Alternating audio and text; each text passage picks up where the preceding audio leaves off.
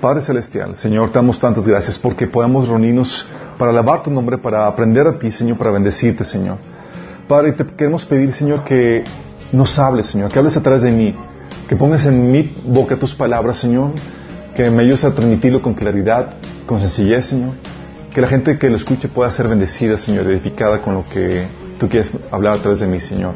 Quita cualquier velo de entendimiento que pueda haber en nuestros corazones y que tu palabra se siembre y produzca fruto deseado por ti, Señor, en nuestras vidas. Te lo pedimos en nombre de Jesús. Está ya publicado en la página, está, se llama Los cuatro hábitos básicos de un cristiano. Sí. Cuatro. Y no es ese lodillo que se traen ahí con algunos eh, grupos de autoayuda. No, son cuatro hábitos básicos para tu fe, para tu crecimiento cristiano, para que cumples el propósito de Dios en tu vida. Son cuatro hábitos que vamos a conocer el día de hoy, ¿sí? Y quiero comenzar con la introducción en, que estos hábitos vienen a ser el siguiente paso a, llevar a cabo tan pronto te entregas a Cristo. ¿Sí? O sea, te acabas de entregar a Cristo, te creíste en tu corazón que Dios eh, se hizo hombre en Jesús, que pagó la condena, tu condena muriendo en la cruz y que resucitó a los muertos, es decir, creíste en el Evangelio, de acuerdo a 1 Corintios 15, de 2 al 4. Te arrepentiste de tus pecados, Sí, como condicionante para poder recibir el perdón de, Dios. El arrepentimiento es como un requisito. De acuerdo a Lucas 24, 47. E invocaste el nombre de Dios pidiendo salvación. La Biblia dice que en Romanos 10, 13 que todo aquel que invoque el nombre del Señor será salvo. Entonces tú ya te creíste en el Evangelio, te arrepentiste e invocaste el nombre del Señor y por lo tanto recibiste la salvación. Sí. Todos aquí hemos hecho eso. Sí. Espero que las personas que nos están sintonizando estén también en esta misma sintonía. Entonces, de acuerdo a la palabra, si tú hiciste esto, eres salvo. Efesios 1.13 dice, ¿cómo se lleva a cabo este proceso de salvación? Dice Pablo a los, a los creyentes de Éfeso. En él también ustedes, cuando oyeron el mensaje de la verdad, el evangelio que les trajo salvación, y lo creyeron, fueron marcados con el sello que es el Espíritu Santo prometido. Entonces, cuando, cuando creímos en, cuando recibimos la salvación, fuimos sellados con el Espíritu Santo, que es como quien dice, el enganche que Dios te da en señal de la salvación que va a consumar en su regreso, ¿sí? en tu vida. Dice Efesios 2 del 8 al 9 que por gracia ustedes han sido salvados por medio de la fe. Y esto no procede de nosotros, sino que es un regalo de Dios, no por obras para que nadie se gloríe. O sea, no es porque hayas hecho algo, no es porque, oye, no vas a ser salvo tan pronto, eh, ahí seas perfecto o empiezas a obedecer. No, no, no. Basta la fe, el arrepentimiento y el que le pidas al Señor que te salve para que seas salvo. ¿No requieres nada más? Sí. Entonces, si hiciste eso, genuinamente eres salvo. Aquí es la cuestión. Si lo hiciste genuinamente. Sí. Y es aquí donde entra la, la, la predica de los apóstoles. Tú ves que los apóstoles predicaban en el Evangelio. Pero ¿sabes qué hacían? Que también predicaban Pablo iba predicando por las iglesias en Hechos 26 del 19 al 21. Dice Pablo que iba predicando que todos tienen que arrepentirse de sus pecados y volver a Dios y demostrar que han cambiado por medio de las cosas buenas que hacen. Sí. O sea, te dice que tienes que arrepentirte de tus pecados, volver a Dios, que es lo que se supone que haces cuando te entregas al Señor por medio de su oración. Pero también te dice aquí que tienes que demostrar que has cambiado por medio de las cosas buenas que hacen. En la nueva versión internacional se, lee de esta forma, dice, a todos se les prediqué que se arrepintieran y se convirtieran a Dios y que demostraran su arrepentimiento con sus buenas obras.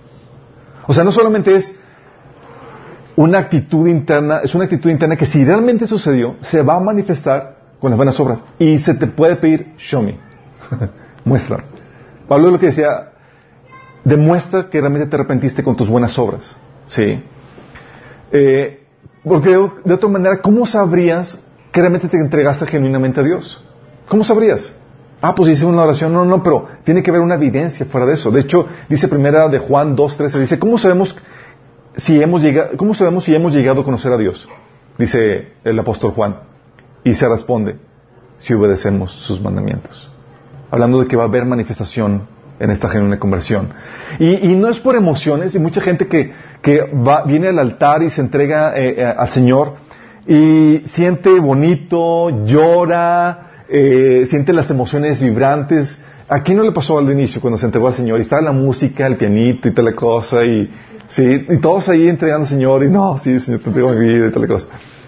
Entonces no es por, la, por el sentimiento que experimentaste ni por cómo viviste esa experiencia de entrega al Señor. ¿Sí? Mateo 13 del 20 al 21 habla de la semilla que, de la semilla que cayó en pedregales, que recibió la buena noticia con mucho gozo, con toda la emoción, a, todo lo que, pero no aguantó, ¿sí? No perduró. No es esa la forma o la evidencia que de una verdadera, una genuina conversión, ¿sí?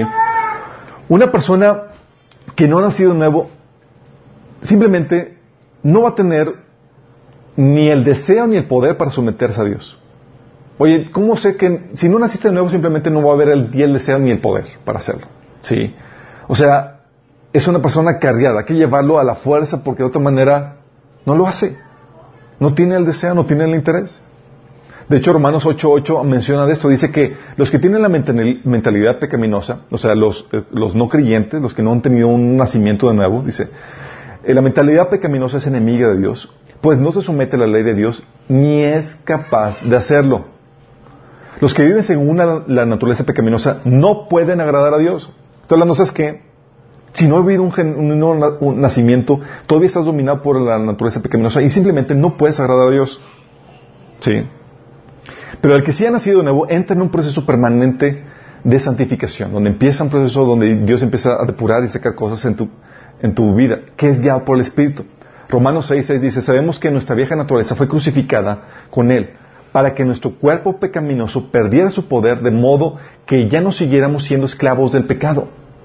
Romanos 8 del 12 al 14 dice, por lo tanto, amados hermanos, no están obligados a hacer lo que su naturaleza pecaminosa los incita a hacer, pues si viven obedeciéndola, morirán. Pero si mediante el poder del Espíritu hacen morir las acciones de la naturaleza pecaminosa, vivirán. Pues todos los que son guiados por el Espíritu de Dios son hijos de Dios. Y eso es lo que te va a guiar el Espíritu Santo. Te va a guiar a hacer morir esas obras de la naturaleza pecaminosa. Va a ser un fruto evidente de tu conversión. Y ese fruto, ese proceso de santificación está caracterizado por cuatro hábitos que debes desarrollar tan pronto entregas tu vida a Cristo. Sí, cuatro hábitos. Y es lo que vamos a hablar el, día de hoy. Primer hábito que tienes que desarrollar si realmente entregaste tu vida a Cristo Sí. primer hábito que tienes que desarrollar es tu tiempo devocional. Aquí me fue con tu tiempo devocional? Tu tiempo devocional es el tiempo que apartas diariamente para leer la Biblia, no libritos devocionales, no es la Biblia, y orar a Dios a solas, no en grupo, no con pareja, no con a solas. Es tu tiempo de, de comunión con Dios, ¿sí? El salmista 119, digo, el salmo, en el, en el salmo 119, verso 147, eh, lo expresa de esta forma. Dice, me levanto temprano antes de que salga sol, clamo en busca de ayuda y pongo mi esperanza en tus palabras. Hablando de esa relación entre buscar a Dios a solas, generalmente temprano, para orar a Dios y meditar en su palabra. ¿Sí? Esto lo puedes ver en que Jesús nos dejó el ejemplo a seguir. Jesús tenía sus tiempos devocionales. Eh, él se levantaba, dice la Biblia en Marcos 1.35, que se levantaba muy de madrugada para pasar su tiempo con Dios. Y cuando no llegaba a tenerlo ahí, él buscaba la oportunidad para apartarse de la muchedumbre de sus discípulos y estar a solas con Dios. Lo necesitaba. Sí. Eso viene en Lucas 5.16. Y déjame explicarte por qué este, este es un hábito importante. Porque la razón por la cual Dios te salvó es para restaurar tu relación con Él. Es la razón, ¿sí? Oye, ¿qué te salvó? Estabas tú, eh, había un conflicto, una relación rota entre tú y Dios, y lo que Él vino a hacer, vino a restaurar esa relación contigo. Él quiere relacionarse contigo, ¿sí? Romanos 5.1 habla acerca de que ya en Cristo tenemos paz para con Dios. Y que en Romanos 5 del, eh, del 10 al 11 habla de que podemos alegrarnos por nuestra nueva y maravillosa relación con Dios. De hecho, los apóstoles hablaban de que en Juan 1.13 que nos invitaban a, la fe para tener comunión con el Padre y con su Hijo. Esa comunión, esa relación con Él. Esa es la razón por la, que, por la cual fuiste restaurada. Digo, por la, que, por la cual el Señor vino a salvarte. Porque tu relación estaba rota y ahora ya puedes relacionarte con Él. Y Dios quiere que te relaciones con Él. ¿Sí? Dios lo espera, Dios lo ordena. De hecho, tú puedes conocer el corazón de Dios en el Salmo 27, 8, cuando dice el Señor, fíjate lo que dice el Señor, el corazón de Dios, dice, Dios, mi corazón ha dicho de ti, busca mi rostro. Sí. Y el salmista responde, tu rostro buscaré, oh Señor. Sí. ¿Cómo es esta oración? ¿Cómo es el tiempo devocional? Se compone principalmente de dos partes. Una parte que es la oración y otra parte que es la parte de la lectura. La oración es la forma en que tú te comuniques con Él. Sí. La Biblia menciona en Mateo 6, 6 que es una oración que tú haces en secreto, a solas. Sí. En privado. En Mateo 6, 7 menciona que es sin vanas repeticiones, no son rezos. ¿sí? Sino al contrario, en Mateo 6, 9 te menciona que debe ser una comunicación familiar, como te relacionas con un, con, un miembro de tu familia. Aquí menciona eh, Jesús que, te relaciones con, Dios como si fuera tu Padre, porque es tu Padre si realmente recibiste la salvación. Ese Padre nuestro que estás en los cielos. Eh, menciona Mateo 6:12 que es, una, es un tiempo donde te pones a cuentas con Dios por los pecados que tú has eh, cometido. Dice, perdona nuestras ofensas como también pero nosotros perdonamos a los que pecan contra nosotros. Es un tiempo de, oración en donde tú derramas tu corazón al Señor. Hoy tienes preocupaciones, tienes cargas, tienes afanes, ansiedades. Dice la Biblia que es un tiempo donde tú derramas tu corazón a Él para no estar por nada afanoso ni ansioso. Sí, en Filipenses 4, 17 menciona eso. Y es un tiempo donde tú le expresas tu amor, tu alabanza, tu gratitud. Sí, Salmo 59, 16 habla acerca de esto. Entonces se compone ese tiempo de oración, tu tiempo devocional. Pero no solamente es eso, se compone también del tiempo de lectura de la palabra. Tu oración es la forma en que tú te comunicas con Él y la palabra es la forma en la que principalmente Él se comunica contigo. Digo principalmente porque ya vimos que Dios se comunica de muchas formas, pero la palabra es el medio principal que utiliza para comunicarse con nosotros. ¿Sí? La Biblia te enseña que eh, en Deuteronomio 17, del 18 al 20, habla de que un mandato para los reyes, los que van a ocupar el trono, es que se les daba la consigna de hacer una copia de la ley a mano y leerla todos los días. Imagínate, era una consigna, era un mandato, dices, Alberto, pero eso es para los reyes del Antiguo Testamento. Eh, eh, te habla del deseo de Dios para, para los que van a tomar el trono. Y déjame decirte que si tú te entregas a Cristo, tú eres coheredero juntamente con Cristo y estás sentado, sentado en, el trono juntamente con Cristo y vas a reinar con Él. Y a ti como miembro de la realeza se te ordena, se te espera que lea la Biblia. Obviamente eso se dificulta en muchos episodios a lo largo de la historia porque tener una copia de la Biblia, chicos, era sumamente difícil. No solamente difícil era eh, trabajo laborioso, eh, lo, que hacían los discípulos en la iglesia primitiva y demás era, se memorizaban la Biblia, pues, pues, es la forma más práctica de, guardarla, eh, se intercambiaban versículos, de hecho la forma en cómo se, se, conocían un cristiano de otro era, ponían en la arena la mitad de un versículo y el otro cristiano, si era verdaderamente cristiano, ponía la otra mitad. Imagínate, era la forma como te identificabas. Sí, porque tu vida corría peligro. Entonces, en vez de, obviamente como eso complicaba mucho porque no todos tenían la, eran eh, hábitos, hábitos de la lectura bíblica, eh, pusieron el pescadito, la mitad del pez y luego la otra mitad, y el otro lo dibujaba la otra mitad y ah, pues entonces eres cristiano, sí, soy cristiano y tal cosa, sí. Pero la Biblia menciona que debe ser, el Señor tiene la, te, te muestra que su deseo es que tú lo leas todos los días. Dice, tendrás esa copia contigo y la leerá todos los días de su vida. De esa manera aprenderá a temer al Señor, su Dios, al obedecer todas las condiciones de esta serie de instrucciones y decretos. Dice, la lectura diaria impedirá que se vuelva orgulloso y que actúe como si fuera superior al resto de sus compatriotas. Sí, y, también impedirá que se aparte de los mandatos en lo más mínimo. Deuteronomio 17, del 18 al 20. Sí. Eh, ¿Por qué es importante esto? La Biblia menciona que eh, el Señor dice que su deseo es que abunde el conocimiento de tu palabra, de su palabra en tu corazón. Eso viene en Colosenses 3:16, dice que la palabra de Cristo abunde en ustedes. ¿Sí? Dios, tú lees en la Biblia que Dios no quiere que seas un ignorante de su voluntad. ¿Sí? Efesios 5:17 menciona eso, dice, no sean insensatos, sino entendidos de cuál es la voluntad de Dios. Eh, ¿Por qué es importante eso? Porque Dios no quiere que ignores su palabra. ¿Y por qué quiere que le apartes un tiempo diario para leerla? Porque tu ignorancia de la Biblia te va a destruir. O seas 4.6 menciona que mi pueblo fue destruido por falta de conocimiento. Y eso no solamente te destruye, sino que ah, ocasiona, te ocasiona el rechazo de Dios. Hace que Dios te, que Dios te rechace. Dice Oseas 4.6, por cuanto desechaste el conocimiento, yo te desecharé del sacerdocio y porque olvidaste la ley de tu Dios, yo también me olvidaré de tus hijos. Lo fuerte que es esto. Sí, Dios no está jugando con eso de que quieres ignorar mi, mi, ley. Eh, ok, sí, tú me ignoras, yo te ignoro. Sí, ya ve quién gana. Sí.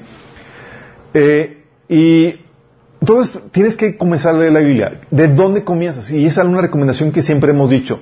Comienza del Nuevo Testamento. El Nuevo Testamento contiene la ley, el nuevo pacto, que es para los creyentes, para los cristianos. El nuevo pacto es lo que se conoce como la ley de la libertad.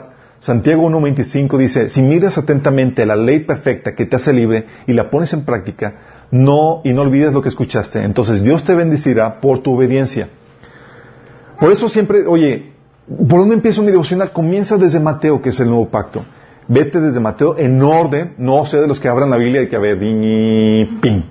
¿Sí? No se hace al azar, se va en orden, de Mateo hasta Apocalipsis. Ya que termina este Apocalipsis, recomienzas desde Génesis para ver todo el background, el contexto y demás. Sí, es parte de lo que se espera. Y si vas a leer la Biblia, si tomaste una decisión, por favor, lee una versión contemporánea. La Reina Valera es fenomenal, es lo más fidedigno al original, es lo más, eh, es lo mejor que hay. Pero el problema es que es un español antiguo.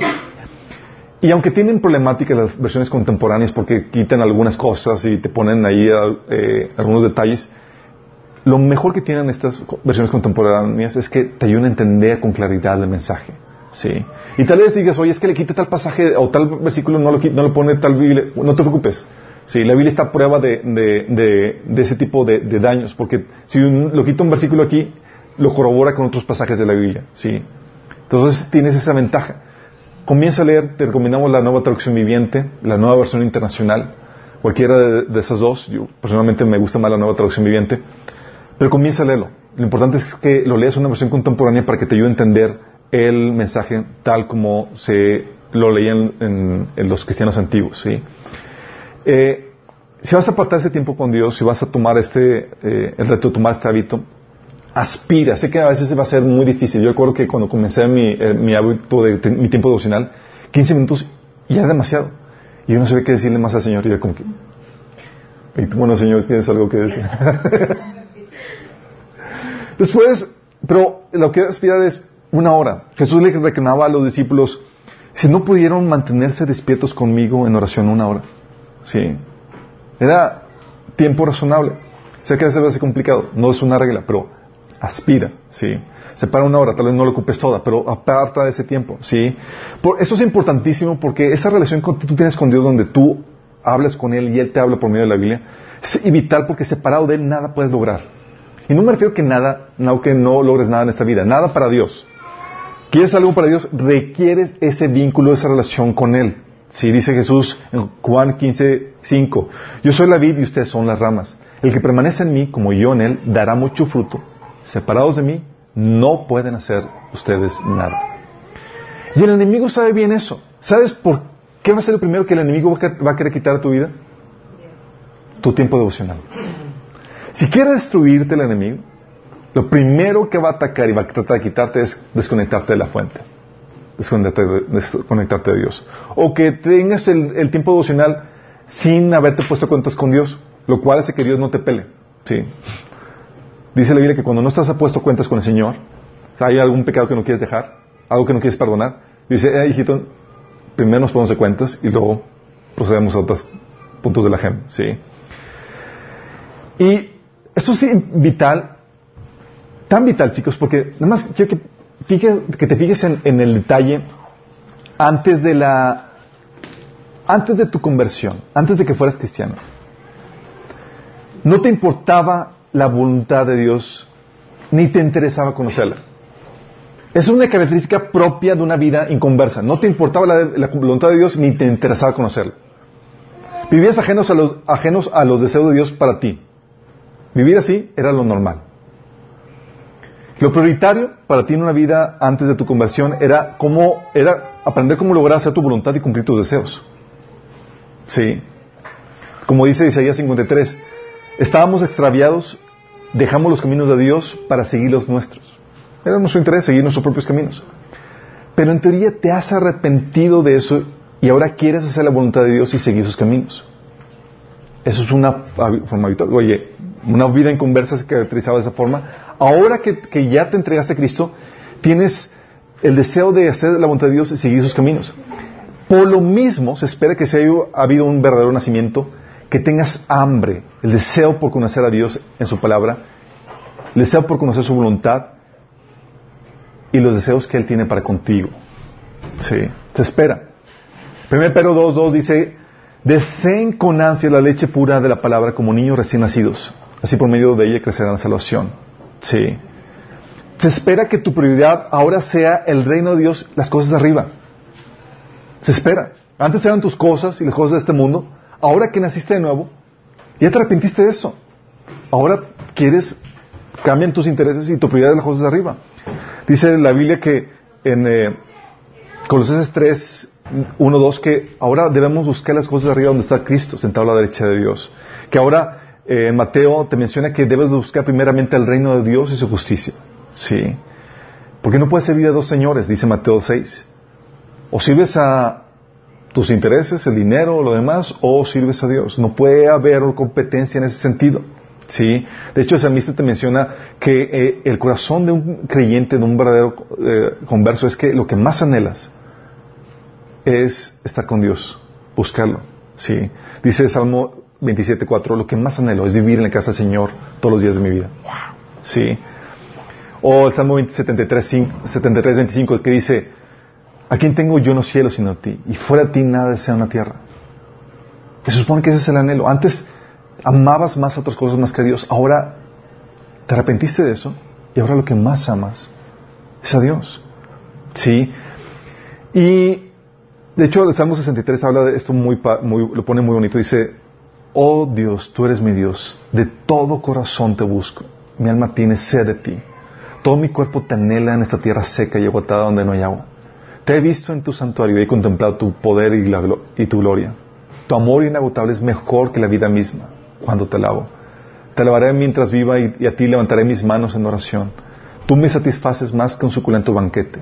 Te alabaré con cánticos de alegría. Y es lo que sucede. Lo único que te va a poder satisfacer es esa relación que desarrolles con Dios. Lo único. Sí.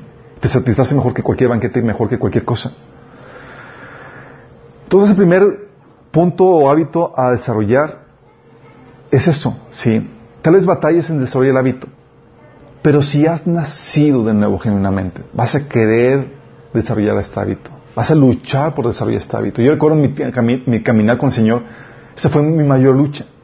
Oye, me levantaba parte de mi tiempo como devocional y demás y me quedaba dormido. Una y otra vez, y a veces ganaba, a veces otra vez roncaba. Eh, eh, o sea, era una lucha. Pero no paraba, porque sabía que tenía que hacerlo. Sabía que la forma en que puedes, en que tú demuestras prácticamente que Dios es lo principal en tu vida, es poniéndolo, apartando un tiempo con Él, donde dices que Señor, este tiempo es para ti. Si no migajas, no hago detallitos de que, bueno, pues ahí en el día a día y ver cómo, qué, me sobra para darte. No, es, tengo un tiempo para ti asignado. Sí, con eso demuestro que eres lo principal para mí. Sí, de hecho por eso el salmista decía 119, en el Salmo 119, verso 36, Señor, dame entusiasmo por tus leyes en lugar de amor por el dinero. Si tal estás batallando, tú puedes pedir, Señor, que te dé entusiasmo por, por eso. Sí. Y el precio que han tenido que pagar a lo largo de la historia, chicos, por tener ese tiempo donde buscan a Dios en oración, donde se embeben de la palabra de Dios. Tú puedes ver que gente ha tenido que pagar precios altísimos. Por ejemplo, tú ves en el caso de Daniel, donde por un edicto del rey no podía sobrar a nadie, a nadie. Y Daniel dijo, a mí nadie me quita mi tiempo con Dios. Y ahí tienes a Daniel pasando su tiempo con Dios y lo pescaron en su, tiempo, en su pleno devocional ahí. Y dices, ¿qué onda? Y lo mandaron a la fosa de los leones. Sí. Porque él no, no permitía que nadie le quitara eso. Sí. Y a lo largo de la historia tú puedes ver cómo cristianos han arriesgado sus vidas por tener una en su posesión una Biblia en sus manos y leerla. Porque déjame decirte que esa libertad que tenemos ahorita para leer la Biblia es un periodo de la historia, un paréntesis a lo largo de toda la historia, porque la mayoría del tiempo fue prohibida. Sí, donde todo el medievo y demás, tú tenías una Biblia, la leías, sí, o la enseñabas, era su pena de muerte. Así de fuerte era eso.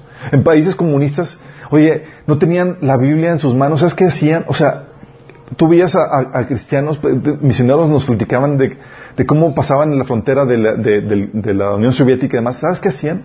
Contrabandeaban versículos. ¿Qué versículo tienes? ¿Qué versículo tienes? Aquí tengo la de Efesios 2. y, se intercambiaban versículos. ¿Sí?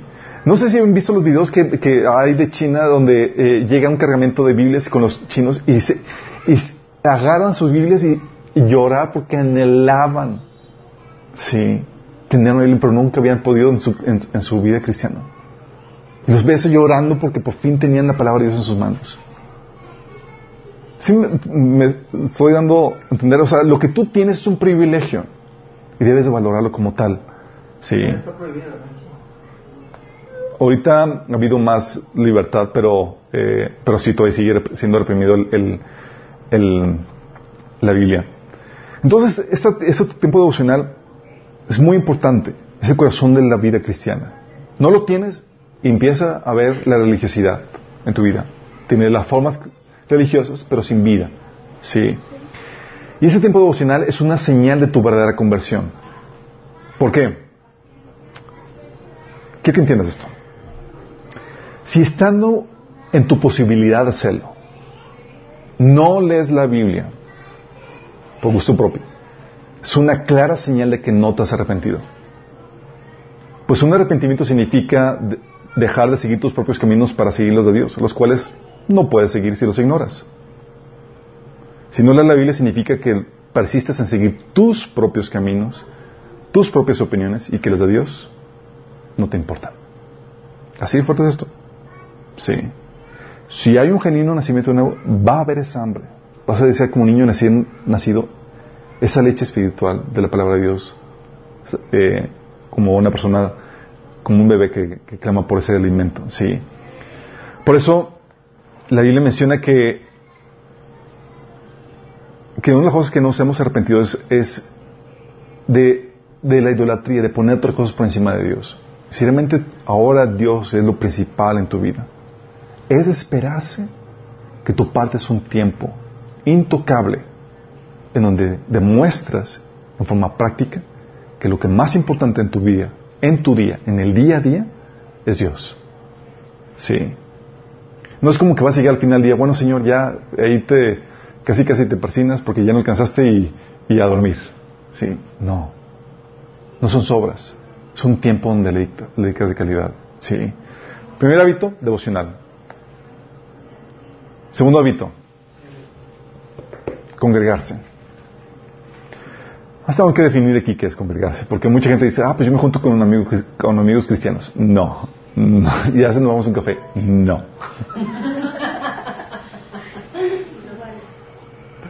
Tú puedes tener amigos cristianos, eso no es congregarse, ¿sí?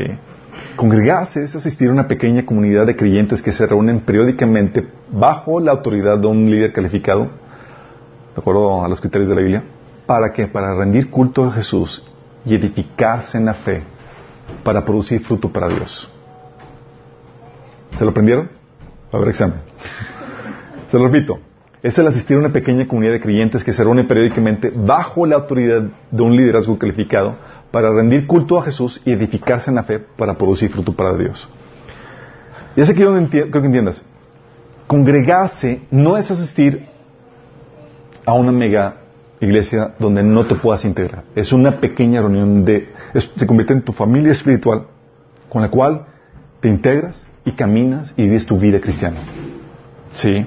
Si tú vas a una iglesia en donde entras y sales y no conociste, no fuiste conocido, no es congregarse. ¿Sí? Si vas a una iglesia y eh, el pastor no te conoce y no, no eres conocido por el pastor, no te estás congregando. ¿Sí? Para muchos la verdadera iglesia es su, es, son las células a las que asisten. ¿Sí? Y sus verdaderos pastores son los líderes de esas células. ¿Sí? Pero eso es congregarse, por eso es una comunidad pequeña. Y es de reunión periódica, no es ahí cada vez que, que no es, que es Navidad, Pascua y, y año no. No, no es, eh, no sean eventos especiales, es, se reúnen semanalmente y demás para hacerlo. Y la Biblia menciona que este es un mandato. Sí. Hebreos 10, de 24 a 25 me dice, dice, preocupémonos los unos por los otros, a fin de estimularnos al amor y a las buenas obras. No dejemos de congregarnos como acostumbran hacerlo algunos, sino animémonos unos a otros y con mayor razón ahora que vemos que aquel día se acerca. Aquel día se refiere a la segunda venida.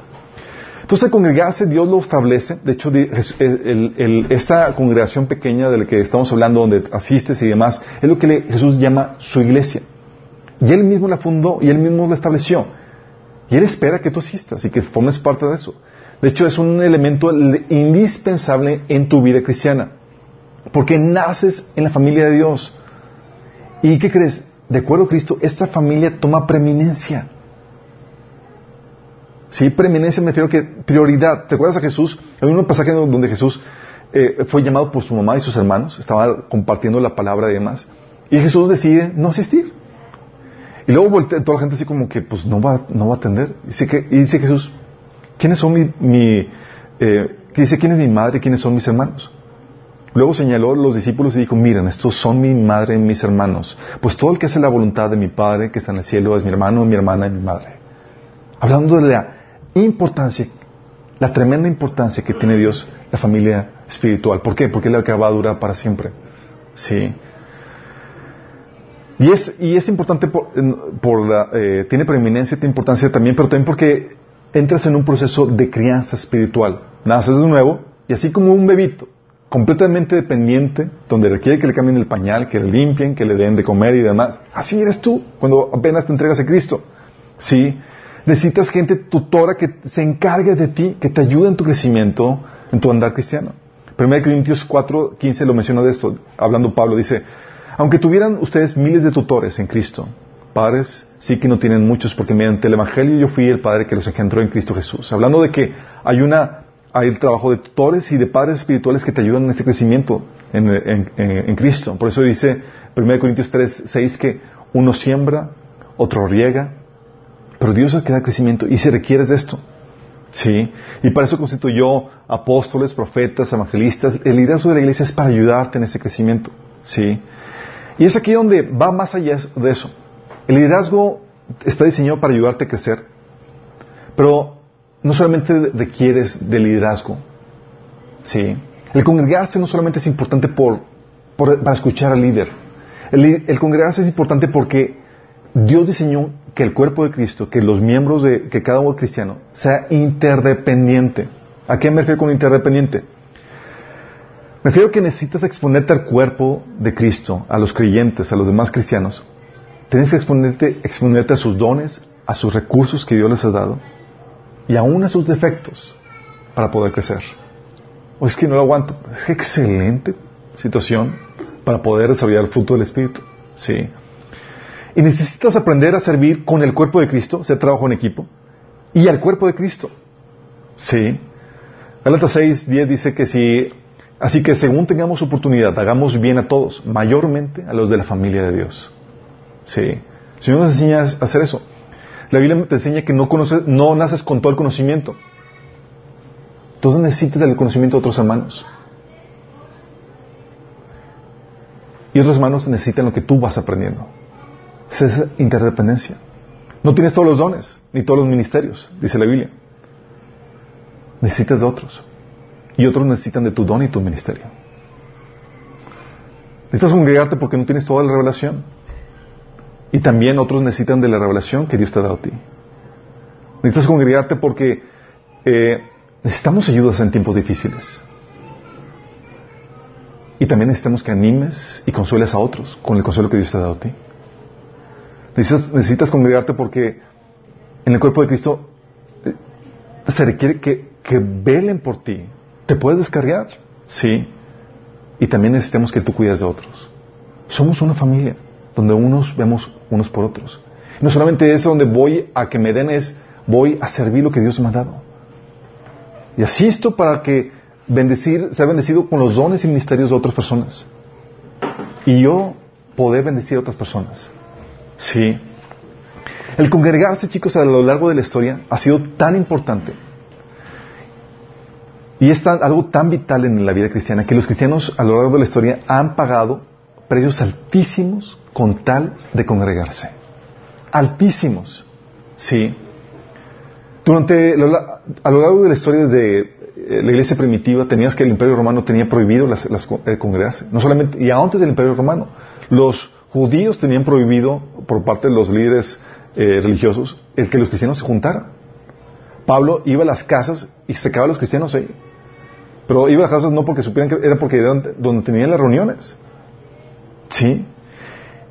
Y sin embargo, seguían juntándose, seguía habiendo reuniones, a una costa de sus vidas, a una costa de sus pertenencias.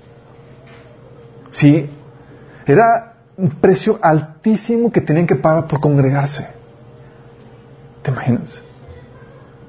Oye, menciona eh, testimonios no solamente de, en los tiempos de la iglesia primitiva, aún recientes, en países eh, comunistas y demás, donde, oye, llegas a congregarte y entran espías y demás y eh, matan a los congregantes o los meten a la cárcel o los, golpean a todos. O era, era, nada más era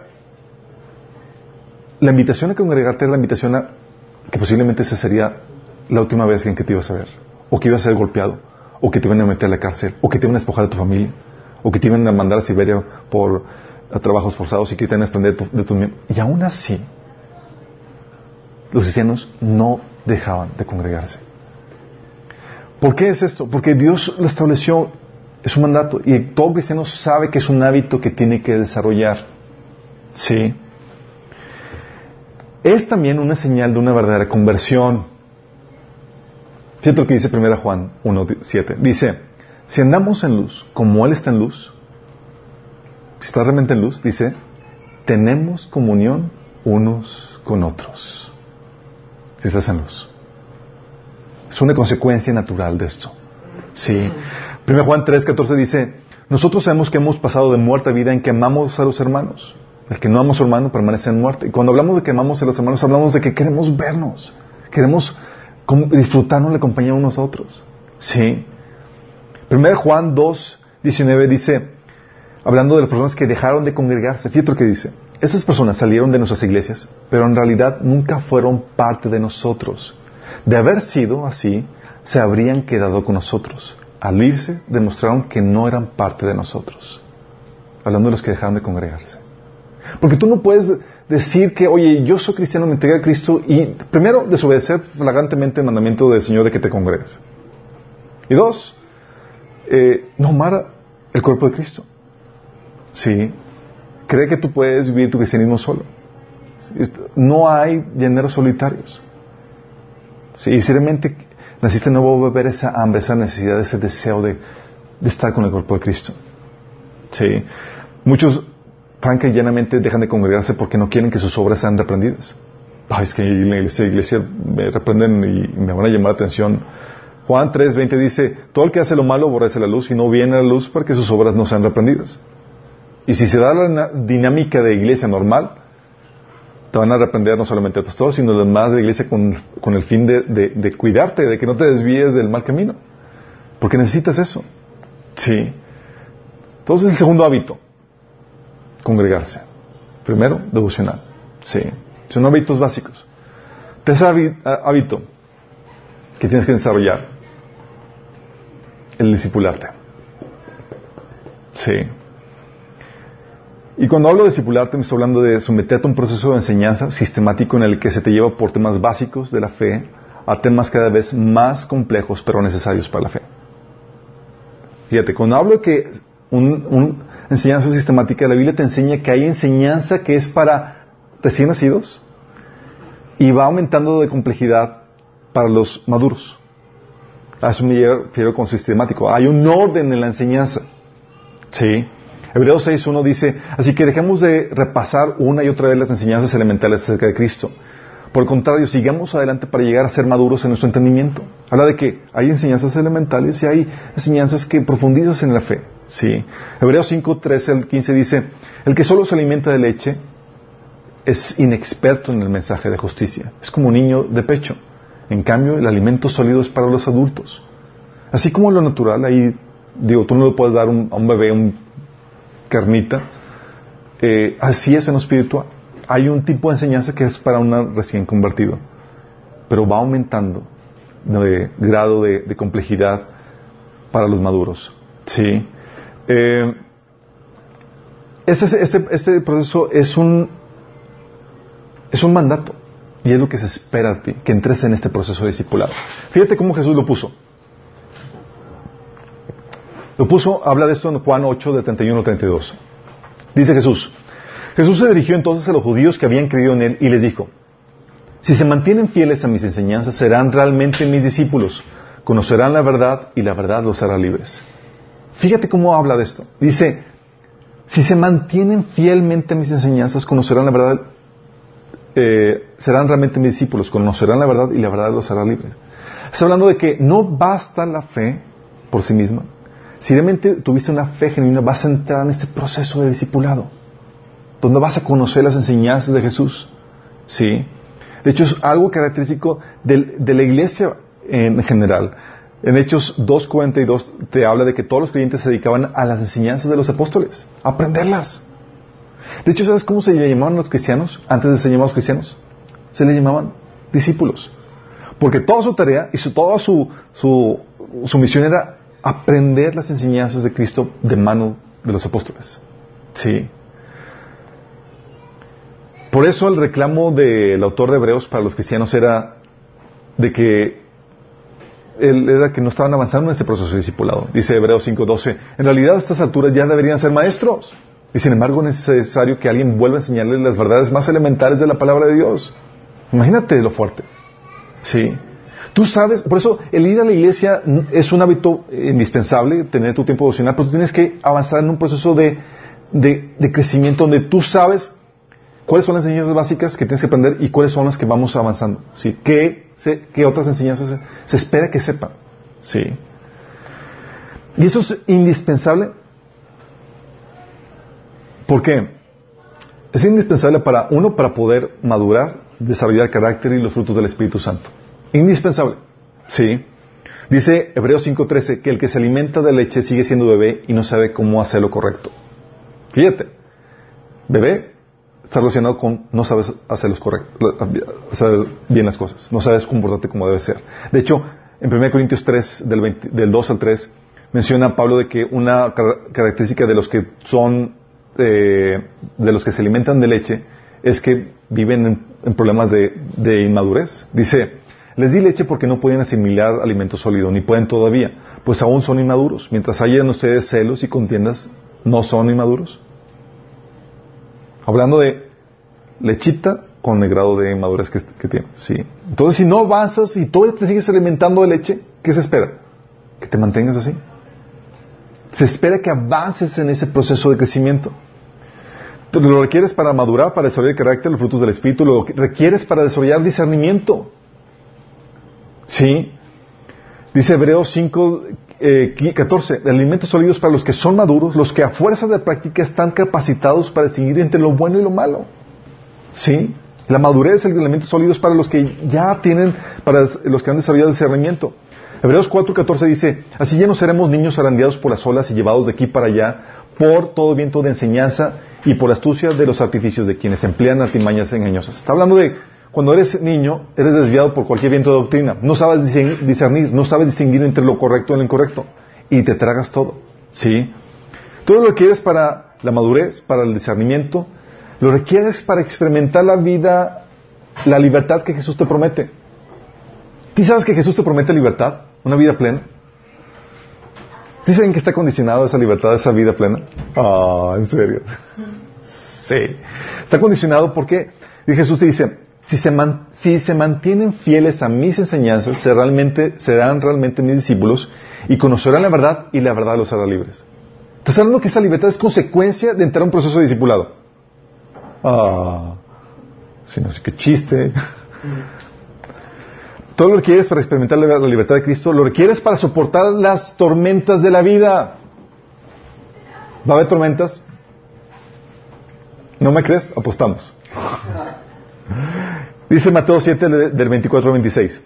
Todo el que escucha mi enseñanza y la sigue es sabio, con la persona que construye la casa sobre, una roca sólida. Sin embargo, el que escucha mi enseñanza y no la obedece es un necio como la persona que construye su casa sobre la arena.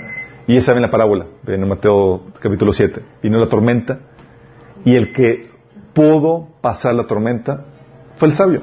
Y el sabio es el que puso en práctica las enseñanzas de Jesús. Las aprendió y las puso en práctica. Sí, entonces lo requieres para soportar y vencer las tormentas de la vida y lo requieres para experimentar la voluntad de Dios como algo bueno, agradable y perfecto. Por eso es lo que habla Romanos capítulo 2, 12. Si no entras en este proceso de discipulado, te va a doler la voluntad de Dios. Porque vas a, eh, todavía sigues pensando como gente del mundo. Tienes que experimentar la voluntad de Dios como algo bueno, agradable y perfecto. Sí, lo requieres. Y también lo requieres para producir fruto para Dios, ministerio. Sí, Efesios 4 del 11 al 12 menciona que la labor de los líderes de la iglesia es capacitar al cuerpo de, Dios, o sea, meterlos en este proceso de discipulado para prepararlos para su ministerio. O sea, no solamente para que te quedes así eh, lleno de información, es para ayudarte que pongas manos en el arado y te pongas a trabajar. ¿Sabes? Hay varios pasajes de, la Biblia donde menciona el precio que a lo largo de la historia han, tenido que pagar los verdaderos discípulos. Jesús menciona que el que quería ser su discípulo se le requería que estuviera dispuesto a dejar todo, a morir a sí mismo, a autonegarse. ¿Sí? No es cualquier cosa. Y por mantenerse, o sea, tú veías en los evangelios que, las personas que seguían a Jesús dejaban todo. Sí. Entraron en un proceso intenso de discípulo. Tú querías ser discípulos a los apóstoles y demás, era so pena de muerte, y de persecución y demás. Decirle a Dios, yo quiero que me discípulo, yo quiero ser discípulo. Por eso tú lees en la Biblia en, Hechos que eh, los creyentes eh, eran, eran reconocidos y tenidos en alta estima, y dice, pero ya nadie se atrevía a unirse a ellos. Porque sabían el precio que había que pagar. Sí. Y sin embargo, ese precio o ese discipulado, este, entrar en ese proceso de discipulado, es también es una señal de una verdadera conversión. Fíjate las palabras de Jesús, te las vuelvo a leer. Jesús se dirigió entonces a los judíos que habían creído en Él. ¿Habían hecho una profesión de fe? Sí. Y Jesús les dijo, ok chicos, ¿ya ustedes hicieron profesión de fe? Bien les dijo, si se mantienen fieles a mis enseñanzas, van a ser realmente mis discípulos. Eso significaba que, aunque hayan creído en Él, pero si no se mantenían fieles a sus enseñanzas, olvídate, no eres mi discípulo. Sí. Está hablando de que es, es una característica básica de, un, cristiano. Sí, entrar en ese proceso de enseñanza. Y sabes que es una señal de conversión porque también dice en 2 de Juan 1.9, dice, todo el que se descarría y no permanece en la enseñanza de Cristo no tiene a Dios. El que permanece en la enseñanza sí tiene al Padre y al Hijo. Entonces, un descarrío de la enseñanza significa que normalmente nunca te, te compartiste. Qué fuerte. Todos tenemos el hábito de devocionar, el hábito de congregarte, el hábito de empezar un discipulado que se espera de ti, que lo espera de ti. Y tenemos el último hábito. El hábito de obedecer. Sí, el hábito de obedecer. Porque tú puedes tener toda la autoridad, todo lo que el Señor te enseña en tu devocional, todo lo que tú aprendes en, en la iglesia, donde congregas, disfrutar la amistad y la, la de, con los hermanos. Pero tú tienes que desarrollar el hábito de la obediencia. A lo que me refiero con el, hábito de la obediencia, me refiero a que lo que Dios te va enseñando en su palabra a través de tu devocional, en las reuniones de la iglesia y tu discipulado, es para ponerlo en práctica. Es para obedecerlo. Y Dios va a poner circunstancias delante de ti para que lo hagas. Ya algunos lo han experimentado. Sí. No es una obediencia a una doctrina de hombres o a tradiciones. Estamos hablando de obediencia a la palabra de Dios. Sí. Y déjame decirte, Dios lo espera de ti. Si tú aceptaste a Jesús como tu Señor, si realmente te convertiste, Dios espera eso de ti, esa obediencia. Jesús decía a los que hacían una profesión de, de fe, Lucas 6, 46. Jesús decía, ¿por qué me llaman Señor, Señor y no hacen lo que yo digo? Diciendo, ¿realmente me aceptaste como tu Señor y Salvador? ¿Realmente yo voy a gobernar tu vida? Show me, enséñame, haz lo que te ordeno. Romanos 8, del 12 al 14 menciona a Pablo de esto. Dice, por tanto, hermanos, tenemos una obligación. ¿Hay obligaciones en la vida cristiana? Pero no es la de vivir conforme a la, a naturaleza pecaminosa. Porque si ustedes viven conforme a ella, morirán. Pero si por medio del Espíritu dan muerte a los malos hábitos del cuerpo, vivirán. Porque todos los que son guiados por el Espíritu de Dios son hijos de Dios. El Señor te va a guiar a dar muerte a los malos hábitos, a, la naturaleza pecaminosa de tu vida. Sí. Y es importante la obediencia para muchos factores. Es importante para poder crecer y madurar. Hebreos 5.14 dice, el alimento sólido es para los que son maduros, los que a fuerza de práctica están capacitados de distinguir entre lo bueno y lo malo. O sea, a fuerza de práctica. No solamente aprendieron la teoría, la llevaron a la práctica y por eso maduraron. Sí. Es importante la, obediencia no solamente para crecer, para madurar, sino también para vencer las pruebas. Lo que vimos, el que oye mis enseñanzas, si no obedece, es como una persona que construye una casa sin cimientos. Viene la tormenta y Tú puedes oír esas enseñanzas, no las pones en práctica. Tu casa, tu vida va a estar a sufrir catástrofe. Es importante también para poder producir fruto para Dios. ¿Sí?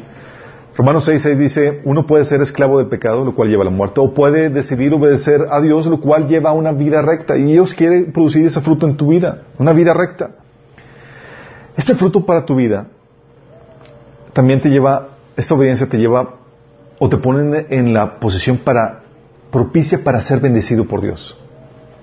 Muchos buscan la bendición de Dios sin darse cuenta que es una consecuencia, es una añadidura de buscar primero la voluntad de Dios en su vida, de hacer su voluntad. Sí, dice Hebreos 6, 17 al 8, cuando la tierra bebe la lluvia, que con frecuencia cae sobre ella, y produce una buena cosecha para los que cultivan, recibe bendición de Dios. Hablando de qué tipo de tierra eres, ¿produces fruto? vas a recibir bendición de Dios. En cambio, cuando produce espinos y cardos, no vale nada, está a punto de ser maldecida y acabará por ser quemada.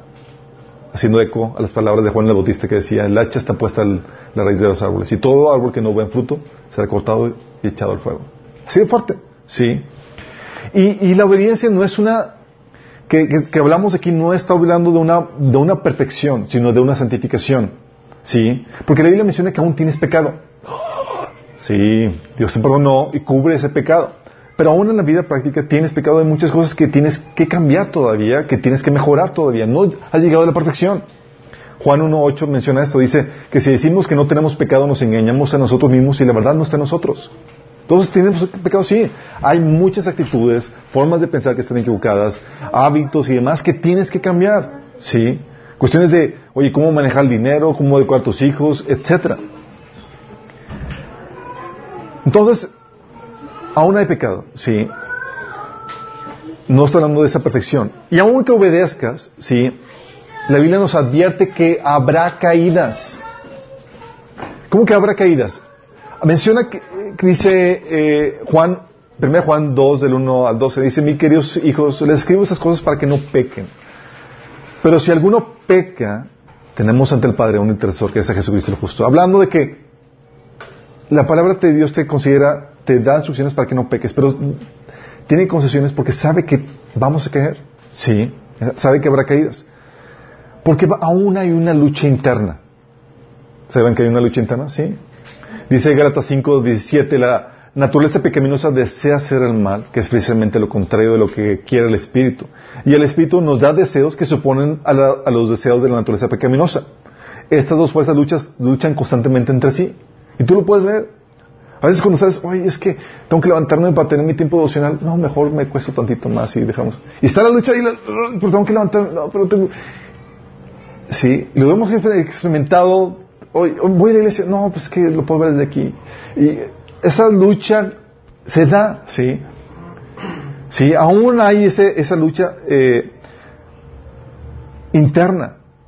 Pero hay un deseo para hacer la voluntad de Dios. Dice Romanos 7:22, amo la ley de Dios con todo mi corazón, aunque haya otro poder dentro de mí que, que está en guerra en mi mente. ¿Sí? Y por el amor que tienes para con Dios, por ese amor, busques obedecer sus mandamientos. Dice Juan 14:15 que el que me ama, obedece mis mandamientos. Como tú amas a Dios, aunque haya esa lucha, además tu deseo es vencer para obedecer a Dios. Es ese amor lo que te impide, incluso cuando que caes, te impide permanecer en el pecado. Sí. Dice la Biblia en 2 Corintios 5, 14, sea de una u otra forma el amor de Cristo nos controla, nos constriñe, nos hace sentir mal cuando desobedecemos, si no podemos permanecer en pecado. Y te obliga a levantarte y pedir perdón. Por eso 1 Juan 1.9 dice que si confesamos nuestros pecados, Él es fiel y justo para perdonar nuestros pecados y limpiarnos de toda maldad. Sí. Entonces, cuando hablo de, obediencia, hablo de esta, no estoy hablando de una obediencia donde no haya lucha interna. Va a haber lucha interna, va a haber caídas, pero hay victorias. Hay, te levantas. Hay hay donde hay, victorias en, la obediencia, ¿sí? Y cuando hablo de obediencia, no estoy hablando de obediencia como requisito para ir al cielo. ¿Por qué? Porque no puedes obedecer sin antes haber sido salvo. No puedes. Dice Romanos 8, de 7 al 8, que la mentalidad pecaminosa, que es una mentalidad de una persona que no tiene a Cristo, es enemiga de Dios, pues no se somete a la ley de Dios ni es capaz de hacerlo. Los que viven según la naturaleza pecaminosa no pueden agradar a Dios. Necesitan nacer de nuevo. ¿Sí? O como lo ponía eh, Pablo en Romanos 7 del 22 al 25. Amo la ley de Dios con todo mi corazón, pero hay otro poder dentro de mí que está en guerra en mi mente. Ese poder me esclaviza al pecado que todavía está dentro de mí. Soy un pobre desgraciado. ¿Quién me liberará de esta vida dominada por el pecado y la muerte? Porque es lo que pasa. Sin la salvación, te encuentras que aunque quieras, eh, vives dominado por el pecado. Necesitas el poder de Dios y la enseñanza de Cristo para poder vencer. Sí. Entonces la obediencia no se le pide, no se pide como requisito para el cielo, sino es una señal de una verdadera conversión, de un verdadero arrepentimiento. Sí. Mateo 7 del 21 al 23 te menciona que Jesús dice, no todo el que me dice Señor, Señor, entrará en el reino de los cielos. O sea, no basta con que digas, yo acepté a Jesús como mi Señor. ¿Really? Show me. Enséñame. Sí. Jesús está diciendo, Señor, Señor, no, no todo el que me dice Señor, Señor entrará en el reino de los cielos, sino solo el que hace la voluntad de mi Padre que está en el cielo. Muchos me dirán aquel día, Señor, no profetizamos en tu nombre, no, en tu nombre expulsamos demonios, hicimos muchos milagros. Entonces les diré claramente jamás les conocí. Aléjense de mí, hacedores de maldad. Sí. Hablando de que, aunque confesaban Señor, estaban entregados al pecado. Sí. 1 Juan 2.3 dice que en esto conocemos, sabemos que nosotros le conocemos. ¿Cómo sabes que, le que conoces a Dios, que tuviste un encuentro con Él, que naciste de nuevo? Dice, si guardamos sus mandamientos. 1 Juan 2.4 dice, el que afirma, yo lo conozco, pero no obedece sus mandamientos, es un mentiroso y no tiene la verdad. Si estás dando cuenta cómo lo pone como condicionante, como manifestación de un verdadero nacimiento, Juan 14, 24 dice que el que no me ama, no obedece mis palabras. Sí.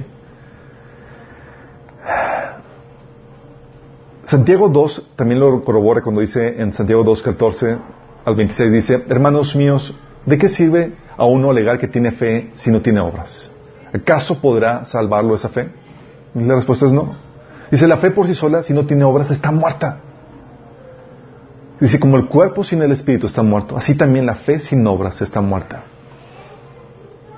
Entonces espera que tengas este cuarto hábito que es la obediencia.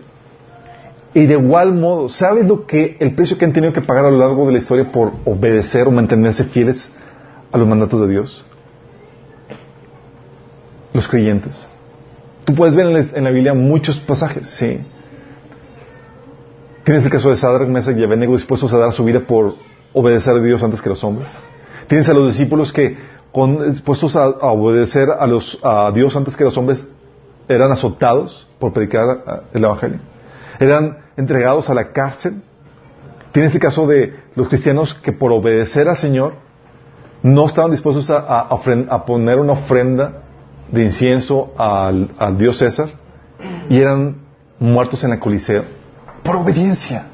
Estaban dispuestos a dar sus bienes, su vida misma, por obedecer a Dios. Sí, porque es un hábito que se espera de un cristiano. ¿Quieres obedecer? Esa obediencia no se puede dar si no has nacido de nuevo. Ahí es donde tienes que pedir a Dios que te perdone y que te salve. Si no le pides la salvación, no hay forma en que puedas hacerlo con tus propias fuerzas. Sí, como dice Pablo, soy un pobre desgraciado. ¿Quién me libertará de esta vida dominada por el pecado y la muerte? Pero te dice, gracias a Dios, la respuesta está en Cristo Jesús. Sí. Y esa es la invitación que te hagamos. Oye, tú dices, oye, yo quiero desarrollar estos cuatro hábitos. Y nunca los he desarrollado. La invitación es a que realmente te entregues a tu vida a Cristo, que realmente te arrepientas y que le pides al Señor que te salve. Porque no hay otra forma en que puedas vivir una vida cristiana sino el poder del Espíritu Santo, que te ayuda a llevar a cabo estas obras que Dios demanda de ti. Sí. Si quieres entregar tu vida a Cristo, esta salvación que Dios te ofrece es solo para los que quieren seguir a Jesús, los que quieren seguir a Dios, los que quieren ser libres de la cautividad del pecado, no para los que quieren persistir en Él. Y si tú quieres ser libre del pecado, hay la solución en Cristo. Él te da el perdón, te da el poder para vencer y te da la vida eterna. Si quieres hacer eso, te invito a que hagas esta oración conmigo, donde le entregas tu vida a Cristo e invocas su nombre pidiendo la salvación. Cierra tus ojos y dile, Señor Jesús, esta noche te pido que me perdones por mis pecados. Yo creo que moriste por mí en la cruz, Jesús, para pagar mi condena y que resucitaste para librarme del pecado, Señor. Yo te pido que me salves del pecado, que me perdones. Y te pido que entres a mi vida como el Señor y el Salvador. Te entrego mi vida, Señor. Si hiciste esta oración, se va a manifestar vas a tener que empezar a hacer estos cuatro hábitos. ¿Sí? ¿Cómo estamos en todos los demás en estos cuatro hábitos básicos? Son cuatro hábitos básicos sobre los cuales se funda toda la vida cristiana. Me entregué a Cristo, ¿qué Dios espera de mí? Bueno, y tienes una meta clara de lo que espera Dios de ti al hacerte cristiano. Sí. Y no solamente tienes una meta clara de que, al saber qué es lo que Dios espera de ti al hacerte cristiano, sino que también te pone un estándar claro para por el cual puedes distinguir si naciste o no de nuevo. Porque si no naciste de nuevo, no vas a poder desarrollar estos hábitos. No lo vas a hacer. ¿Sí? Porque si es necesario que estar detrás de ti obligándote. ¿Sí? No quieres, pero te obligan a que tengas el tiempo devocional, a que te congregues, a que obedezcas. ¿Sí? A que tengas tu devocional, a que te disipules.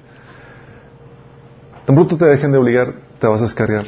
No es algo que nazca de ti. Y acuérdate que una señal de un verdadero hijo de Dios que es guiado por el Espíritu, que está dentro, tiene una motivación interna, quiere, si desea, lo anhela. Entonces, si deseas anhelas, bienvenido a la iglesia. Porque aquí todos deseamos hacer eso. Y nos ayudamos y nos exhortamos mutuamente para poder crecer en esto. Y nos vigilamos para no desviarnos de esto. ¿Sí? Por eso vamos a estar todos borrosos unos con otros. Oye, faltaste. ¿Cómo estás? ¿Por qué no viniste? ¿O qué onda con esto? Oye, sí. Y vamos hablando por ti en esos aspectos. Espera estos cuatro hábitos. Tu devocional, el que te congregues, el que desarrolles, eh, el que eh, avances en un proceso de discipulado y que empieces a poner en práctica todo lo que vas aprendiendo. ¿Sí? Sobre esto se funda toda tu fe. Son cuatro hábitos que todo cristiano debe desarrollar. ¿Sí?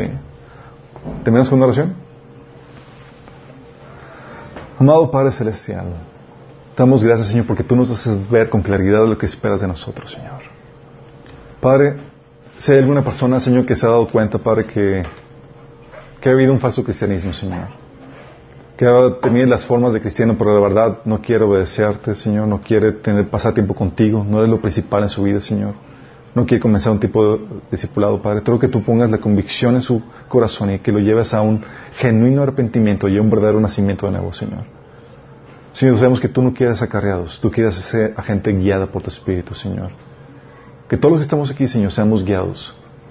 Que fluyamos, Señor. Que no tengamos que estarnos, Señor, jalando las orejas unos a otros, sino que nos animemos unos a otros, Señor.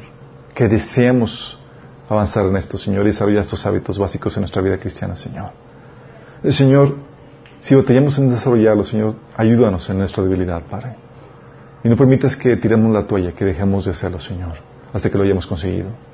Te lo pedimos en nombre de Jesús. Amén. Nos vemos el próximo sábado, mismo hora, mismo canal.